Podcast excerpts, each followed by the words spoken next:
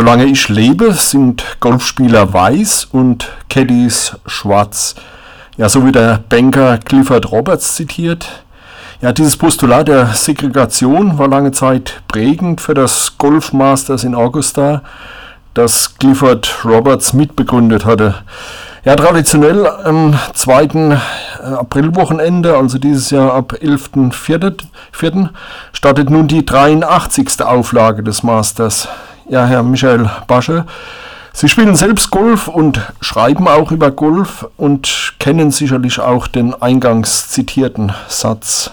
Ja, den kenne ich natürlich. Ähm, der gehört äh, zum Mythos Augusta National und zum Masters dazu und leider natürlich auch zu den zu den Schattenseiten, ähm, die das Turnier und auch der Verein im Laufe seiner Geschichte immer wieder gehabt haben. Interessanterweise hat äh, dieses Postulat von Clifford Roberts seinen seinen Tod ja sogar überdauert. Er hat sich 1977 auf dem Gelände von Augusta National das Leben genommen, schwer von Krebs gezeichnet.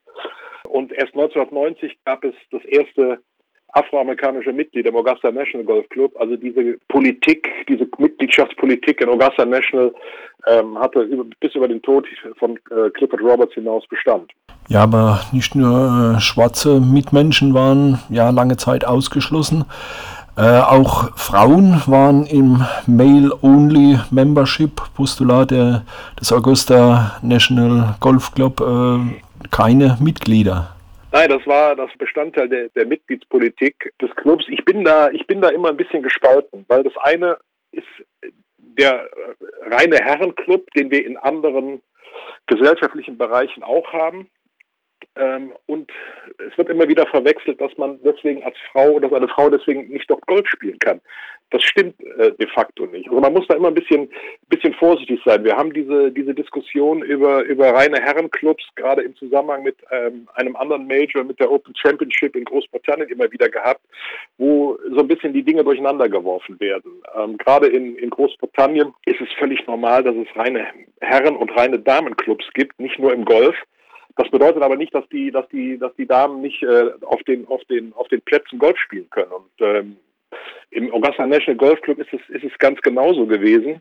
Ähm, auch dort hat man äh, äh eine, eine klare äh, äh, Mitgliedspolitik, die einen reinen Herrenclub ähm, ähm, vorgesehen hat und hat sich dann, hat sich dann ähm, irgendwann natürlich auch im Zuge einer gesamten Liberalisierung und auch des aufkommenden Gedankens an Diversity äh, weiblichen Mitgliedern äh, geöffnet. Nichtsdestotrotz äh, haben wir, glaube ich, zum jetzigen Zeitpunkt auch nur drei oder vier äh, weibliche Mitglieder im, im Augusta National Golf Club. Die Zahlen sind nicht genau bekannt, weil die ihre Mitgliedspolitik ähm, sehr restriktiv unter, unter, unter, unter Verschluss halten. Aber es war damals im Jahr 2012 äh, wurde die ehemalige Außenministerin Condoleezza Rice ähm, aufgenommen und ähm, Wirtschaftsmanagerin namens Dala Moore, die aber auch ähm, beide, selbst als Damen, ähm, sehr genau in das konservative Weltbild äh, des Augusta National Golf Clubs reingepasst haben.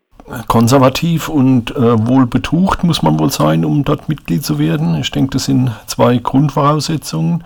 Wo ich gehört habe, wurden auch äh, Mitglieder der, ich nenne es mal, New Economy äh, auch direkt abgelehnt. Also ich glaube, Jobs oder so, der, der konnte kein Mitglied werden.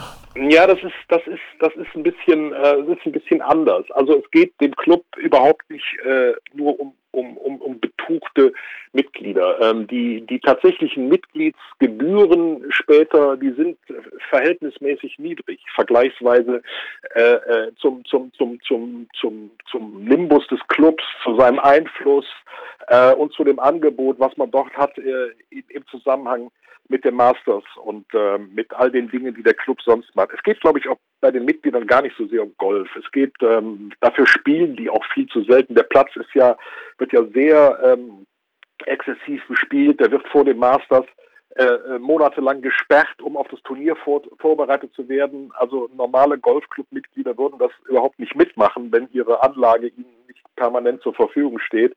Es geht, glaube ich, dem Augusta National Golf Club vor allen Dingen um Einfluss, äh, um Macht und um einen Zirkel Gleichgesinnter. Ähm, und die, die Mitgliedspolitik ist, ist sehr restriktiv. Sie, Sie können sich da nicht bewerben, dann werden Sie, das ist die beste Voraussetzung, um abgelehnt zu werden. Wenn Sie sagen, und das hat, glaube ich, Bill Gates gemacht, äh, er hat mal geäußert, er wäre da gerne Mitglied, das hat ihn um Jahre zurückgeworfen. Von, ähm, bei Augusta National wird man eingeladen. Ähm, und die mögen es überhaupt gar nicht, wenn ähm, Leute sozusagen an ihre Tür klopfen ähm, wie gesagt, das ist ein gutes, das ist ein guter Weg, um die nächsten Jahre wirklich außen vor zu bleiben. Ähm, Augusta National lädt ein, denkt sich, äh, sucht sich interessante Kandidaten als Clubmitglieder ähm, ähm, aus und lädt ein. Ähm, und ähm, interessanterweise muss man sagen, auch zum Thema Betucht und Einfluss und ähnliches, Donald Trump, äh, von dem wir alle wissen, dass er nicht nur amerikanischer Präsident ist, sondern auch ein sehr engagierter Golfspieler, ähm, der ist doch nicht Mitglied. Weil so jemanden wollen die doch nicht. Trotz eines fraglos konservativen Gedankenguts etc. Ähm, aber das wollen die nicht, das ist zu viel Aufmerksamkeit, das bringt zu viel Unruhe, das ist auch nicht die Art des Clubs, diese, ich sag mal, Lautsprecherei. Äh, die agieren, seitdem sie bestehen, und das tun sie ja nun schon ein paar Jahre, agieren die gerne so hinter den Kulissen. Äh, aber hinter den Kulissen äh, ziehen sie auch mächtig an den Strippen. Das haben sie damals schon getan, in ihren Blütezeiten, als das auch wirklich noch die Verflechtung von, von, von, von, von Golf und Politik und Golf und Wirtschaft ganz groß war. Ich erinnere nur daran, ähm, wir haben Coca-Cola ähm, in Atlanta als Hauptquartier. Der damalige Chef von Coca-Cola gehörte zu den Gründungsmitgliedern. Ähm, der Augusta National Golf Club hat im Wortsinn Präsidenten gemacht. Er hat Dwight D. Eisenhower ähm, ins Weiße Haus gebracht mit seiner Unterstützung, mit der Rückendeckung und mit diesem eben schon erwähnten Clifford Roberts als persönlichen Finanzberaters äh, des ehemaligen Generals Eisenhower. Ähm, und die, das, das ist, glaube ich, das, was dahinter steckt, hinter Augusta National. Es geht weniger um, um Geld, es geht um Einfluss, um Macht. Das ist ein geschlossener Zirkel von Leuten mit gleicher Gesinnung.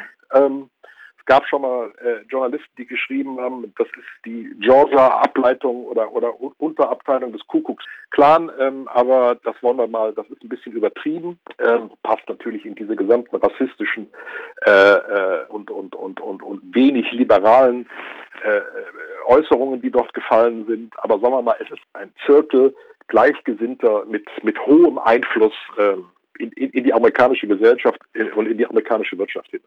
Ja, wir haben es eingangs schon mal erwähnt, äh, die Caddies, die mussten schwarz sein. Ich glaube, es ja. war bis 1983, wenn ich das richtig, richtig. gelesen habe. Ja. ja. richtig. Ab 83 durften die Spieler ihre eigenen Caddies mitbringen. Ja, ja. Vorher war es Pflicht, dass, dass die, die Caddies des Clubs genommen wurden, fürs Masters ähm, herangezogen wurden und die waren zur Gänze schwarz.